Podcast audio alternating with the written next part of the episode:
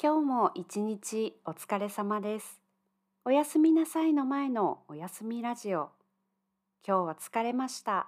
でも寝る前にちょっとだけ日本語を聞きたいです。そんな時、おやすみラジオを聞いてください。4月も半分が終わりましたね。お元気ですか？最近友達と話していて、日本では会社で結婚指輪をつけない人が多いんですか？と聞かれました。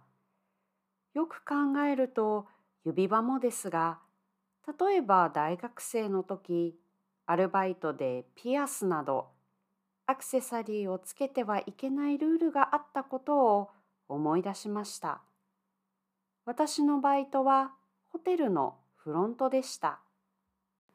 ある調査によると、日本では約10人に1人が仕事の理由で結婚指輪ができないそうです。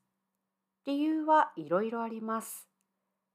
例えば料理をしたり、それから病院だったり、手をいつもきれいにしなければならない仕事はもちろん指輪はダメです。そして工場の仕事など安全のために指輪をしてはいけない仕事もあります。それから子どもたちの先生やおじいさんおばあさんのサポートなど体に触る仕事も指輪はダメなところが多いです。指輪をしていると危ないですからね。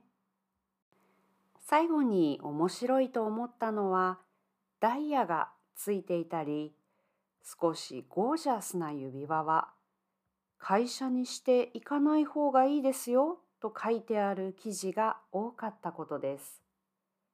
日本の結婚指輪は80%がプラチナだそうです。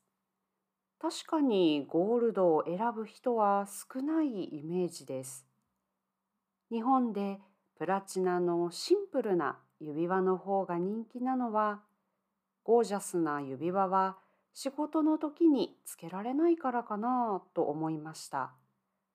あなたの国で結婚指輪はゴールドが多いですか？